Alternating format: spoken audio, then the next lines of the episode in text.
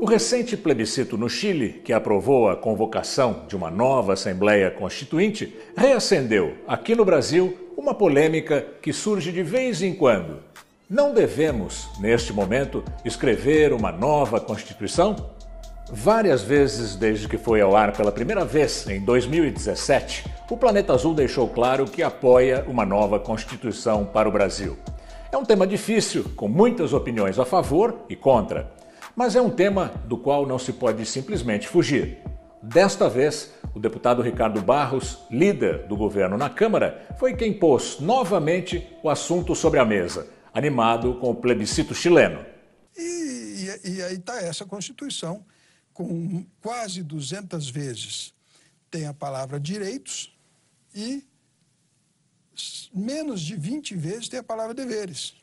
Também correntes de centro-esquerda já propuseram esse caminho para enfrentar os protestos de junho de 2013.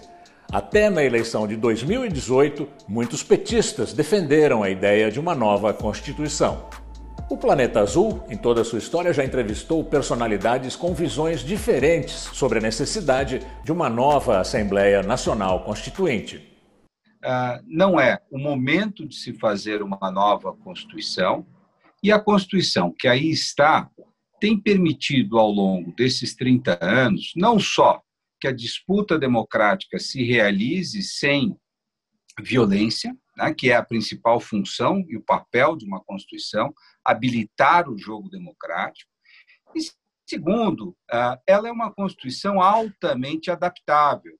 Tá? Toda vez que há um consenso maior na população de que alguma mudança tem que ser feita, essa mudança foi feita no texto da Constituição. Ela recebeu 100 emendas. Isso não é uma má coisa. O contrário, significa que quando o governo Fernando Henrique precisou liberalizar a economia, ele foi capaz de fazê-lo. Quando o governo Lula quis fazer alterações na reforma do judiciário, ele foi capaz de fazê-lo. E assim por diante. Basta que o governante tenha um grau de consenso congressual que ele pode fazer a adaptação que seja necessária ao país. Tá? Então, eu não vejo nenhuma necessidade. Uma Constituição, além de habilitar o jogo político, ela tem uma outra função, que é muito importante. Ela é uma pólice de seguro a pólice de seguro contra alguns acidentes da política, que são os ciclos autoritários. Quer dizer, na eventualidade de aparecer um governante populista, autoritário, ela tem mecanismos de defender a sociedade, defender o futuro da democracia contra esse governante autoritário. Então, mexer na Constituição nesse momento é o pior que se pode fazer. Por que, na sua opinião, surgiu de repente esse movimento por uma nova Constituinte? Eu acho que isso é, é tomar a, a, o que ocorreu no Chile. Né? O Chile tem uma constituição que foi feita ainda no regime militar, uma constituição que foi profundamente alterada ao longo dessas últimas décadas, mas há ainda uma incompatibilidade entre a, o que almeja a sociedade chilena, que é uma sociedade que almeja hoje políticas de bem-estar mais profundas na área de educação, na área de saúde, tá? e que essa Constituição, de certa forma, emperra. Então, o momento no Chile é que você faz uma Constituinte para ampliar direitos, para ampliar a emancipação da sociedade. Né? Agora, o grupo no Brasil que busca restringir direitos, que busca a, acabar com o SUS, que busca por fim as florestas, ou seja, que busca revolver e retroagir no processo civilizatório, esse grupo está usando esse caso do, do Chile com sinal trocado. Na realidade, nós, as constituições deveriam ser feitas para que os países progredissem. Né? E o que está se buscando fazer no Chile é exatamente isso: o progresso social amarrado a uma constituição que seja mais generosa. Aqui nós estamos buscando impedir o progresso social, querendo nos desatar de uma Constituição bastante generosa com um país muito desigual. Quer dizer, a Constituinte ela tem que ser feita, a única maneira de se fazer é exigir, de certa maneira, uma maioria simples, que chamamos de maioria simples, de metade mais um do, da, da, da Câmara, para convocar, que, para convocar um plebiscito para votar a Constituição. É, outro, é único caminho que se vê aqui. Porque a atual Constituição diz que, por uma maioria de 50% mais um dos congressistas, dos, ah, dos uh, deputados, poderá haver colocação de, uma, de um plebiscito para, ou de um referendo, melhor aí, plebiscito, para o efeito de votar-se uma nova Constituição, que seja enxuta, que acabe com os privilégios, porque o Brasil tem que passar ser um país de privilégios para um país de oportunidades. Por exemplo, os Estados Unidos é um país de oportunidades, não é um país de privilégios. Na Europa, por exemplo, você tem, geralmente, o, o que acontece? É um país de oportunidades e não de privilégios. A Constituição tem que criar ah, condições de desenvolvimento da sociedade e não criar uma casta de privilegiados, tá certo? que é o que essa Constituição estabeleceu. Existe hoje, no cenário brasileiro, uma discussão posta tanto por setores mais à esquerda quanto por setores mais à direita, que apontam a necessidade de organização de uma nova Assembleia Nacional Constituinte. O diagnóstico feito por esses setores é o de que o nosso pacto constitucional não daria mais conta de produzir a necessária coesão entre os diversos atores do Estado, da sociedade, do mercado, diante dos novos desafios que estão postos. Aqueles que defendem essa perspectiva, é, mais ligados ao campo da esquerda, sinalizam os limites da Constituição de 88 impactados pelo processo político dos últimos anos, pela maneira como aconteceu o impeachment da presidenta Dilma, a prisão do presidente Lula e algumas distorções é, no processo eleitoral de 2018, tudo isso temperado por um conjunto de reformas de natureza liberal que fez com que esse campo se sentisse bastante impactado e desfavorecido com os termos postos pela Carta de 88.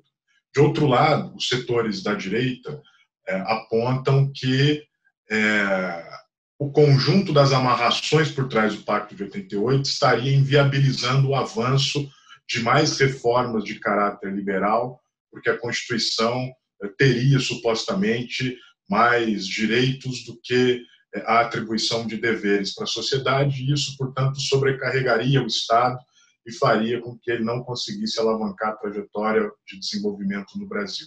Apesar de serem duas é, perspectivas antagônicas, elas convergem para essa solução de tentativa de repactuação a partir da organização de uma nova carta no Brasil.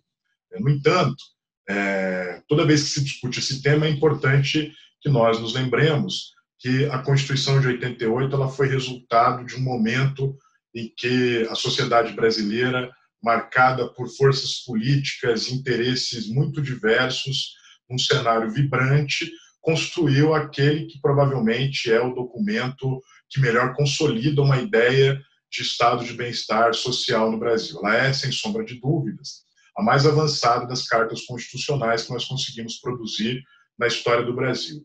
Claro, isso não a deixa livre de contradições, ambiguidades e problemas que exigem é, algum grau de aperfeiçoamento. Efetivamente, ela é uma carta que consolidou, como eu disse, muitos avanços do ponto de vista é, dos direitos civis, dos direitos sociais, mas desde que ela foi promulgada, ela é, também guarda uma série de contradições na maneira como arbitra é, os pactos em torno da ordem econômica e da ordem jurídica. Né? Há elementos que dizem respeito, por exemplo, à atuação dos militares na vida política e na vida pública brasileira que podem ser aperfeiçoados. Há elementos que dizem respeito é, ao papel e à atuação é, do sistema judiciário e do Ministério Público, que também pode é, ser melhorado para que essas dimensões dialoguem de maneira mais adequada com a nossa conjuntura e com os desafios que estão postos para o futuro. E há também um conjunto de emendas e modificações que foram se acumulando ao longo dos últimos anos e que são expressão e resultado das contradições, dos conflitos de projetos na sociedade brasileira e que acabam fazendo com que a carta precise de melhoramentos. Mas parte significativa dessas modificações, para além de um pacto constitucional, poderiam ser é, encaminhadas por meio de uma discussão séria sobre a necessidade de uma reforma política no Brasil. Então, penso que é, o aperfeiçoamento da Carta de 88 ele é importante, mas não enxergo como oportuno, nesse momento, nessa conjuntura, o chamamento de uma nova Assembleia Nacional Constituinte, porque, na prática, o resultado disso tende a ser a diminuição é, dos direitos assegurados constitucionalmente, das políticas públicas é, que devem ser implementadas a partir daquilo que foi construído em 88 e até mesmo é, a organização das fontes de financiamento, de vinculações orçamentárias que são tão importantes para a construção de um arcabouço de cidadania e de desenvolvimento econômico no Brasil. Podemos ter uma repetição da Constituinte de 86 e atendemos aos interesses dos partidos, a interesses fisiológicos, a interesses escusos e até é, a propósitos de corrupção. Na nossa imensa vaidade e arrogância, quisemos fazer fundo original, um projeto feito por pessoas capacitadas, notórios, notórios tomando como exemplo Constituição do nosso país ou de outros países, não é isso? Mas, de acordo com a nossa cultura e a nossa tradição, mantendo o regime presidencialista.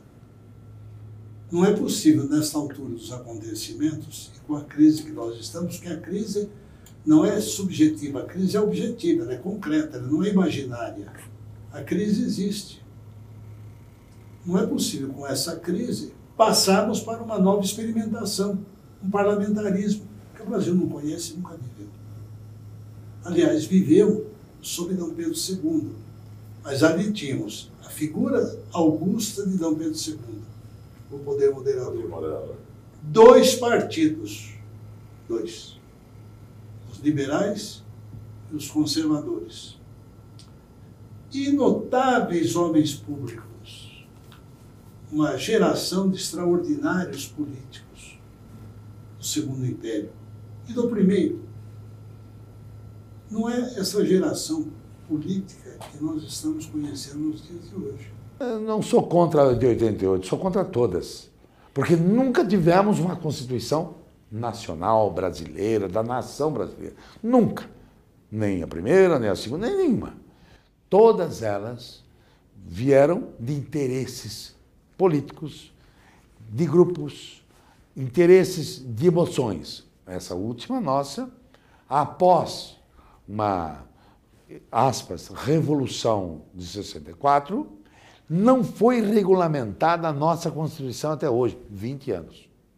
Não há regulamento.